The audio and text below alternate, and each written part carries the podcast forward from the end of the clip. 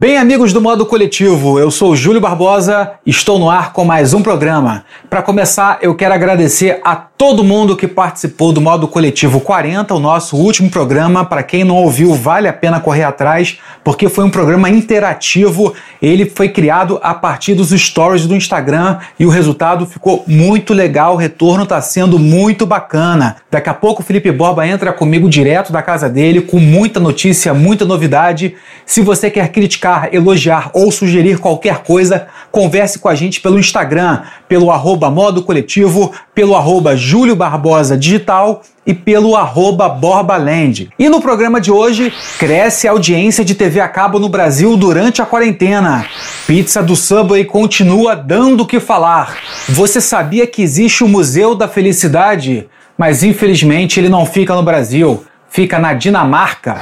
Ainda tem novidades sobre Google, Disney e Facebook. E o Felipe Borba fecha o programa com revisitando sobre Gal Costa. Aumenta o volume que o modo coletivo está no ar.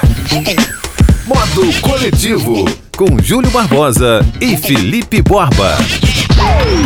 O marketing é um dos assuntos que a gente mais gosta de comentar aqui no modo coletivo. Como as marcas se posicionam, tanto no offline quanto no online.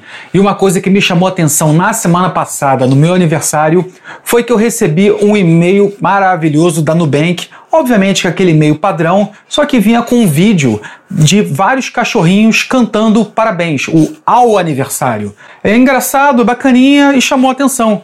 E a gente está falando de uma startup brasileira que hoje em dia já está em vários outros países do mundo, chama muita atenção pela fidelidade do, dos clientes, né? Tem muitos clientes da Nubank que são apaixonados pela marca e é bom lembrar que a Nubank é uma marca de cartão de crédito. Se você não pagar a fatura, os juros são altíssimos. Mas em compensação, se a Nubank se posicionou mandando um e-mail bonitinho, eu sou correntista do Bradesco há 20 anos, meu aniversário passou e o Bradesco simplesmente não fez nada, nem sequer uma mensagem, nem um, um SMS. Dinheiro o banco tem, agora depois não sabe por que, que perde cliente porque o Nubank já fornece um cartão sem anuidade. E eu fui para o Nubank porque o Bradesco tinha um cartão com anuidade. É isso, quem sabe tratar bem o cliente ganha mais clientes. E uma pesquisa feita pelo Ibope e pela Ancine mostrou que a média de telespectadores dos canais fechados no Brasil aumentou 22% na quarentena. Esse número significa que tem mais gente assistindo TV a cabo, ou seja, a pessoa que já tem TV a cabo, ela está assistindo mais tempo, ela está ficando mais tempo na frente da televisão porque ela está presa em casa. E isso não significa que tem mais gente assinando, fazendo assinatura. São coisas diferentes. O que aumentou foi o tempo das pessoas de frente para a televisão, não foi o número de assinantes. Já o YouTube lançou a seção Aprender com vídeos educativos em português. Eu falo isso aqui desde o início do modo coletivo, como o YouTube é uma excelente plataforma de educação. Eu, por exemplo, meses atrás parei para estudar Excel. E como eu fiz a graduação em jornalismo e depois a pós-graduação em marketing, eu tive que estudar Excel. Eu parei para pensar, será que no YouTube tem conteúdo bacana sobre Excel? E tem muita coisa sobre Excel. Eu aprendi a usar muitas fórmulas do Excel vendo vídeo no YouTube. Vale a pena ficar de olho no YouTube do formato educação. Do YouTube a gente vai para o Twitter, porque o FBI vai investigar o ataque coletivo ao Twitter. Para quem não acompanhou esse caso, nas últimas semanas, uma série de hackers invadiram várias contas e contas de pessoas graúdas como Barack Obama, roubaram as senhas e fizeram tweets e pediram depósitos em bitcoins, que é aquela moeda virtual. Logo depois eles conseguiram contornar, mas enfim, os hackers conseguiram ganhar um bom dinheiro. E como o modo coletivo está no modo quarentena, a gente sai agora da minha casa e vai para casa do Felipe Borba, que ele vai dar uma notícia que mistura consumo e sexo. Como as pessoas estão lidando com sexo na quarentena. Borba, vou te falar uma coisa, hein? Tem casal que tá brigando, quase se separando, mas ao mesmo tempo tem muitos solteiros subindo pelas paredes, né, Borba? Meu querido Júlio Barbosa, de certa forma, sexo já é consumo. Pois é, durante a quarentena, mais de um milhão de vibradores foram vendidos no Brasil, enquanto os outros, né, os outros itens é, tiveram uma queda com relação ao mesmo mês da, da quarentena no ano passado, o, o mercado de vibradores subiu mais de 4%. Olha só que beleza. Agora, é, você falou de solteiros e, e casados, né? Enquanto solteiros estão é, subindo pela parede e casados estão querendo se matar. Mas eu acho que né, é, essa, esse consumo de vibradores principalmente e, e, aparelhos sexuais também, inclusive máscaras, máscaras para se proteger do Covid também, com motivos engraçados e eróticos. Eu, eu agora me pergunto, o que seria um motivo erótico? É, que máscara poderia ter esse poder de transformar uma pessoa em sexy? Bom, enfim, deve ter, né? Tem fetiche para tudo. É, pois é, os vibradores eles, eles, eles variam de preço, né? Os que estão sendo consumidos vão entre é, de 50 a 900, a mais de até de 900 reais. É, esses de 900 reais, mil e, e, e, muito mais, eles podem ser banhados a ouro, ter mais de 10 velocidades, maneiras de vibrar, enfim, é, abre cerveja e tudo mais. o importante é que as pessoas estão dando um jeito de se aliviar e se divertir.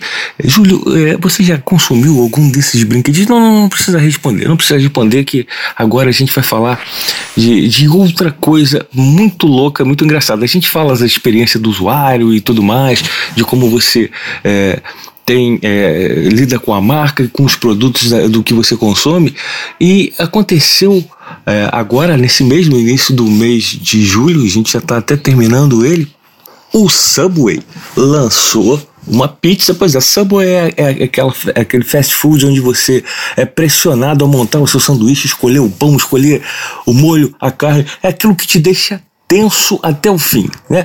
É uma espécie é, de hum, tortura psicológica até o fim para você poder comer. É muito louco isso daí. Então, o Subway lançou pizzas também. As pizzas do Subway tem dado o que falar, porque viralizou uma foto de um consumidor é, na internet com uma pizza do Subway que ela é qualquer coisa, menos uma pizza. Ela parece um vômito. A verdade é essa. Um vômito, ela nem, ela não tem forma, ela não é quadrada, ela não é redonda, ela é simplesmente, sabe quando você assou o nariz na mão e tenta se livrar e joga na parede? Então ele, ele tava formato e com algumas coisas, uns ingredientes que era impossível distinguir. Bom, como isso viralizou e deu o que falar, Subway pediu desculpa, pediu mil desculpas e disse que já está verificando o que aconteceu, porque isso não é nem de perto o produto que eles costumam é, vender e aí, aí esse blá blá blá todo. Agora, isso deu uma certa dor de cabeça para Subway para se posicionar e reverter é, essa experiência muito ruim. Falando de experiência muito ruim, Júlio, já imaginou você comprar um produto nesse período, você não sai de casa, você pede uma comida, assim como a, a pizza do Subway, e vem um dedo dentro da esfirra que você pediu. Aconteceu em São Paulo, um jovem de 14 anos pediu umas esfirras e ao morder encontrou um pedaço de um dedo bizarro, bizarro. Seria cômico se não fosse trágico, né? Aquela frase que nossos avós, avós gostam de dizer. O menino achou o dedo e imediatamente a polícia foi acionada. Foram até o local da lanchonete. É engraçado que a reportagem não diz o nome da lanchonete. Isso deveria ser um serviço de utilidade pública, o nome desse, desse lugar horrendo, desse matador onde se tem um dedo. O que ocorreu foi que o, o cozinheiro da casa perdeu um dedo cortando calabresa. Deve ter confundido o dedo com a calabresa, cortou o um pedaço. Isso aconteceu numa quarta-feira, o lanche foi pedido na sexta. Olha quanto tempo esse dedo ficou circulando por lá para fazer é, as esfirras. Absurdo. Esse menino, obviamente, tem todo o direito de correr atrás de uma pesada indenização é, de algo tão eu não tenho nem palavras. É, bizarro é, é, o mínimo que a gente pode dizer disso. Imagina, Júlio, você comer algo desse tipo e encontrar um dedão do pé ou um pedaço de orelha. Que beleza, hein? Para finalizar esse bloco, a gente vai falar agora do Museu da Felicidade que acabou de ser inaugurado na Dinamarca. Dinamarca, que é, os países né, é, que ficam naquela região, Dinamarca, Suécia, Noruega, são considerados países onde a felicidade transborda um dos países mais felizes do mundo. Então a Dinamarca vai abrir o primeiro Museu da Felicidade do mundo. É, vai ser em Copenhague mesmo, na capital, num, num subsolo de um prédio histórico, e é, várias coisas estarão lá para expressar a felicidade. Inclusive uma tabela de sorrisos, mostrando sorrisos felizes, os tipos de sorrisos, atividades é, para se fazer memorabilhas de, de, de pessoas. Memorabilhas são é, souvenirs de pessoas que doaram, por exemplo, tem uma brasileira que doou uma foto, uma foto, um desenho que a filha fez para ela com um coração dizendo que ama muito a mamãe. Então são essas coisas que representam a felicidade e para os dinamarqueses tudo isso vai estar tá lá. É, no Brasil a gente não tem um museu da felicidade, mas eles também não têm carnaval. Então vai ver que é por isso que uma coisa anula a outra. Não é não, Júlio Barbosa? Para você, o que seria o exemplo máximo e expressivo da felicidade. Conta para mim, Júlio Barbosa. Não é fácil ser terceiro mundo, Felipe Borba. Você tá falando muito de primeiro mundo. Aqui no nosso caos Brasilis, se a gente tivesse um ministro da saúde, o que a gente não tem há dois meses, eu acho que eu já estaria um pouco mais feliz se aqui na zona sul do Rio as calçadas não estivessem no estado de guerra civil, porque você anda, é cada buraco, parece que o Brasil está em guerra, parece que o Rio de Janeiro está em guerra, quer dizer, não deixa de estar em guerra, sabe? O IPTU sobe, sobe, sobe, sobe, e a zona sul do Rio, não só a zona sul, a zona norte, a zona oeste também, estão cada vez piores. Esse ano tem eleição. Pelo amor dos meus impostos, vamos votar direito, por favor. Vamos mudar as coisas que estão por aí. É, Felipe Borba, é o sonho do terceiro mundista é ver os impostos, é, ver o mínimo de qualidade de vida, né? É pouco, mas é isso. O Facebook tomou mais um golpe duríssimo na parte do corpo que mais dói: o bolso. Assim como Starbucks, Unilever, Adidas, entre outras várias empresas, a Disney anunciou que vai cortar os anúncios na rede do Mark Zuckerberg. O Facebook anda com filme queimado, mas a gente precisa comentar que nas últimas semanas o Facebook derrubou várias contas de fake news ligadas ao presidente do Brasil. É até meio maluco você falar isso, né? Como é que tem conta de Facebook que propaga fake news ligadas ao presidente do país? Cara, que coisa. É, é, é, é até difícil comentar isso. Como é que o presidente de um país está ligado a fake news? Enfim, o que o Facebook sempre disse é que o que é postado é de responsabilidade do criador do conteúdo. Só que muita gente discorda dizendo que a plataforma, o Facebook, também tem que moderar, também tem que regular todo o conteúdo que é postado. Afinal, o Facebook ganha muito dinheiro com os anúncios e com os nossos dados, não é mesmo?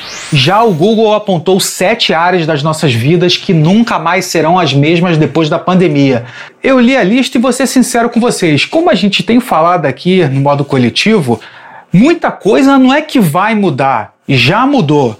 Enfim, vamos à lista do Google. Segundo o Google, essas vão ser as áreas que não serão mais as mesmas: consumo, ensino à distância, relação de trabalho, logística doméstica, entretenimento, segurança da internet e afeto e violência familiar.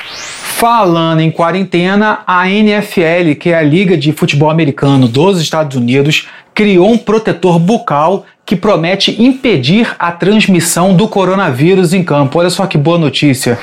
E falando em NFL, o Washington Redskins vai mudar o nome e a logo após pressão antirracista. A gente tem falado aqui no modo coletivo como a cabeça do ser humano está mudando. É importante dar F5 na cuca. Certas coisas que as pessoas falavam nos anos 80, aceitavam nos anos 90, hoje em dia as pessoas não estão aceitando mais. Não é que as pessoas estão mais chatas. Não, é que muita coisa não deveria ter sido falado nunca. Essa história do Washington Redskins começou após uma série de eventos antirracistas que aconteceram nos Estados Unidos. O que acontece? Muita gente alega que o termo termo Redskins, que na verdade significa pele vermelha, é ofensivo aos índios. O time foi batizado com esse nome em 1933, quando saiu de Boston e foi para Washington e deixou de se chamar Braves. Olha só, 1933. Olha quanto tempo o Washington Redskins tem esse nome. E agora, em 2020, após a pressão, após o debate, as pessoas estão dando F5 na cuca, eles resolveram tomar essa atitude. E como aconteceu na história do Facebook que eu falei, aqui também tem dinheiro envolvido. A parte do corpo que mais dói, meus amigos, é o bolso.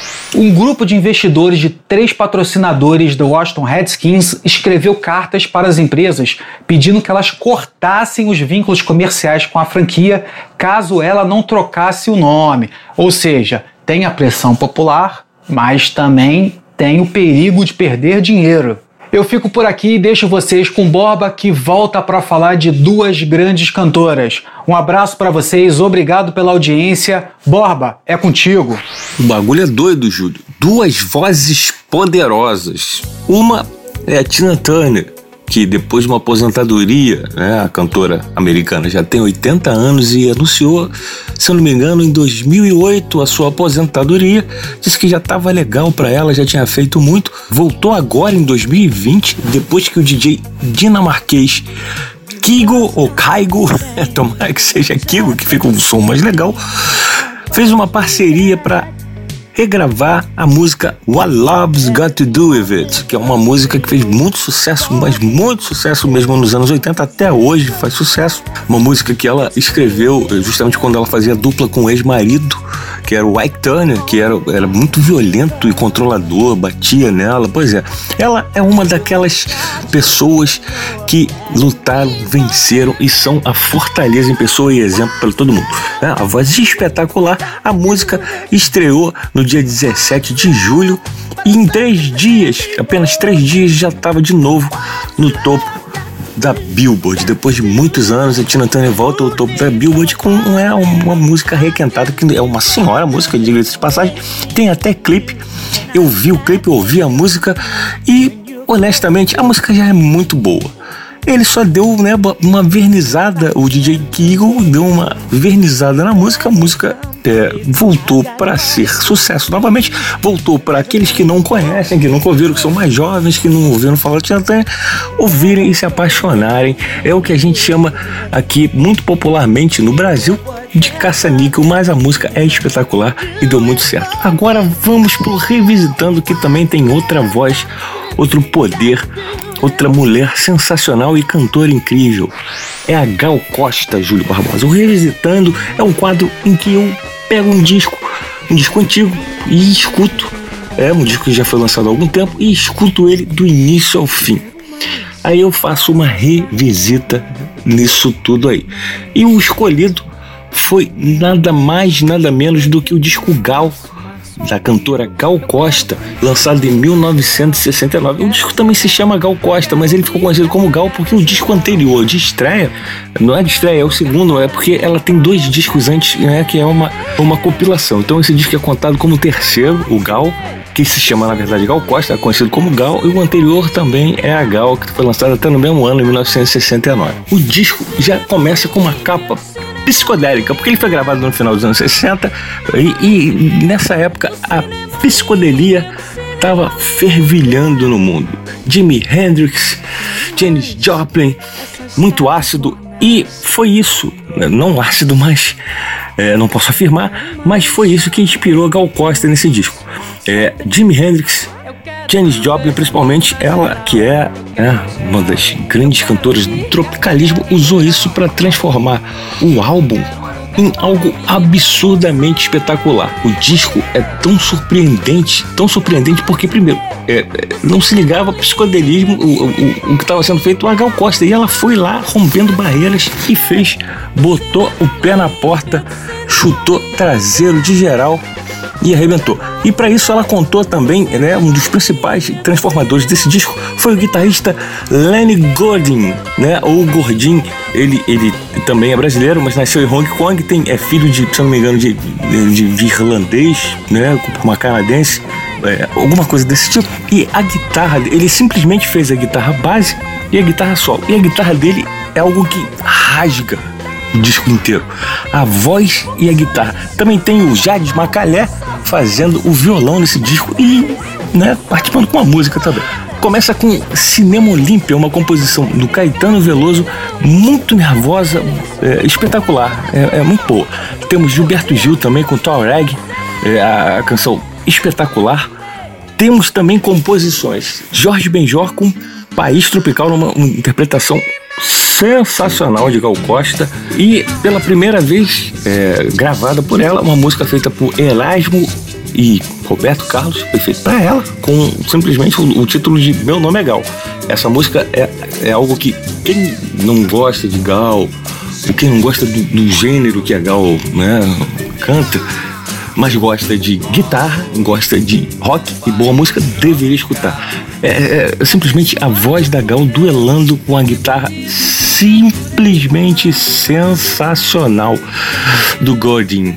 É, vale a pena. Ele, ele, esse Gordon, o guitarrista, ele ficou no ostracismo durante muito tempo, gravou alguns discos instrumentais. Vale a pena pesquisar Lenny Gordon, é, a carreira dele e ouvir o som da guitarra dele, é, porque realmente é impressionante. Temos também objeto, sim, objeto não, Medo com Pedro também do Gilberto Gil, Empty Boat, Caetano Veloso e fecha com Pulsar e Quasares, que é uma composição, a parceria do Jardim Macalé. Enfim, o disco vale muito a pena para você que gosta é, de Gal Costa, para você que gosta de guitarras enfurecidas e para você que gosta do psicodelismo. É, vai agradar todo mundo. Eu ouvi esse disco, foi sensacional. Eu perguntei por que, eu demorei tanto a ouvir de novo e agora eu não consigo parar de ouvir. Vale muito a pena. É, essa foi a dica. Esse foi meu revisitando. Eu vou ficando por aqui porque eu já falei demais.